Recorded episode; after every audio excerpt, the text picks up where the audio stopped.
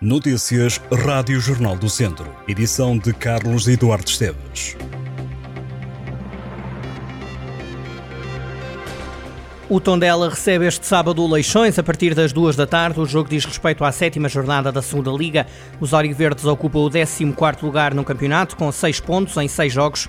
Chegam ao duelo deste sábado à tarde com um empate frente à União de Leiria a dois golos. No último jogo fez em casa, o Tondela recebeu e venceu o Mafra por duas bolas a uma. O Tondela Leixões começa às duas da tarde deste sábado no estádio João Cardoso, em Tondela. Decorre este sábado em Viseu a quarta gala dos enfermeiros, organizada pela Delegação Regional da Ordem da Zona Centro. A iniciativa vai decorrer no Expo Center, no complexo do Day After. É o terceiro ano consecutivo que Viseu acolhe um evento que quer elevar a enfermagem e os profissionais da área. Na gala, a Ordem dos Enfermeiros do Centro vai premiar vários profissionais em diversas categorias pelo trabalho, empenho e dedicação à missão. Para encerrar, decorrerá a habitual cerimónia de vinculação à profissão, momento em que vão ser entregues as cédulas profissionais e lido em uníssono o juramento profissional com os recém-licenciados em enfermagem e a bastonária da Ordem Ana Rita Cavaco. Este fim de semana a TV Cinefest para acompanhar nos cinemas Nós, num Palácio do Gelo em Viseu. Esta é a segunda edição do evento que promete dois dias de grandes estreias de filmes, séries e documentários. O evento celebra as estreias da televisão no cinema e oferece a possibilidade de ver pela primeira vez no grande ecrã 10 séries, filmes e documentários que não passaram pelas salas portuguesas, com receitas a reverter a favor da Mansarda, a associação dedicada ao apoio a artistas. O festival tem também uma forte componente de apoio à cultura. Os bilhetes para o TV Cinefest podem ser comprados na app ou no site dos cinemas Nós.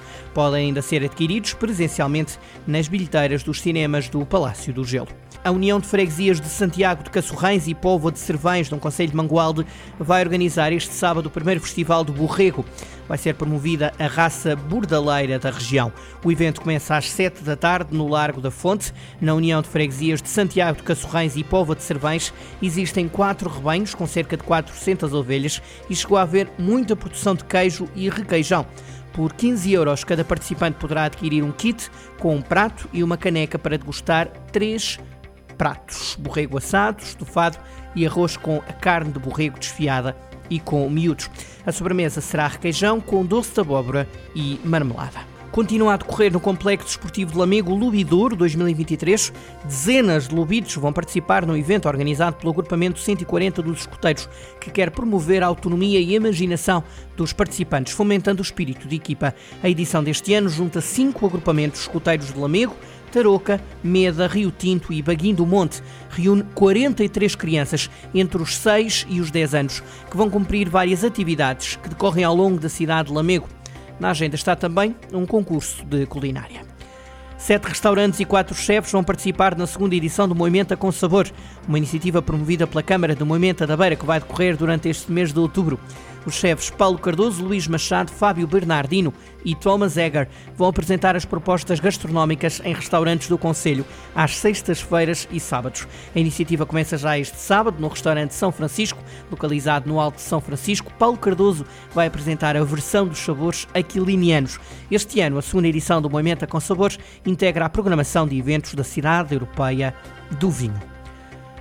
O projeto Diabetes em Movimento já começou em três conselhos do distrito de Viseu, São João da Pesqueira, Tarouca e Tondela aderiram à iniciativa organizada pela Direção-Geral de Saúde com sessões conduzidas por profissionais ligados ao exercício físico e também enfermeiros. Em Tarouca, todas as semanas, um técnico de desporto da Câmara e um enfermeiro da Unidade de Cuidados na Comunidade acompanharão os participantes, monitorizando exercícios adaptados à doença e controlando a condição física. As ações decorrem das 9 da manhã às 10 e meia da manhã, às segundas, terças e sextas-feiras, no pavilhão gimnodesportivo do Centro Escolar de Tarouca. Em São João da Pesqueira, as aulas decorrem das 2 e um quarto da tarde às 3 e meia da tarde, três vezes por semana, no pavilhão gimnodesportivo da Vila. Em Tondela, as atividades físicas decorrerão três vezes por semana, entre as 9 da manhã e as 10 e meia da manhã, no pavilhão do Complexo Desportivo do Estádio João Cardoso. A Liga Portuguesa contra o Cancro organiza no dia 29 de outubro um concerto solidário com as atuações de Ana Bacalhau e Samuel Uria, na Acerta, em Tondela. A iniciativa é promovida pelo Grupo de Voluntariado Comunitário de Tondela da Liga Portuguesa contra o Cancro no âmbito da iniciativa Outubro Rosa, assinalando o mês da prevenção do cancro da mama. Através dos dois músicos, quer-se consciencializar para a prevenção e diagnóstico precoce do cancro da mama e dar a conhecer as formas de apoio à mulher e à família. No auditório Carla Torres vão ser disponibilizados folhetos informativos e de sensibilização para a importância da prevenção do cancro da mama. A ação é dinamizada em colaboração com a ACERT e conta com o apoio da Câmara de Tondela. Os bilhetes estão à venda, as receitas da bilheteira revertem em favor do Núcleo Regional do Centro da Liga Portuguesa contra o Cancro. Tem até ao final do mês para visitar a exposição Variantes, que presta homenagem à banda desenhada portuguesa. A mostra está patente na Biblioteca Municipal de Rezende.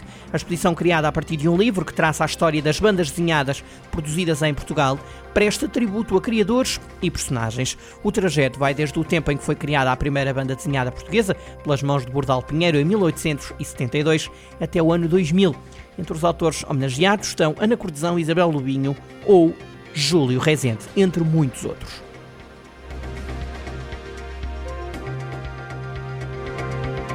Estas e outras notícias em jornaldocentro.pt.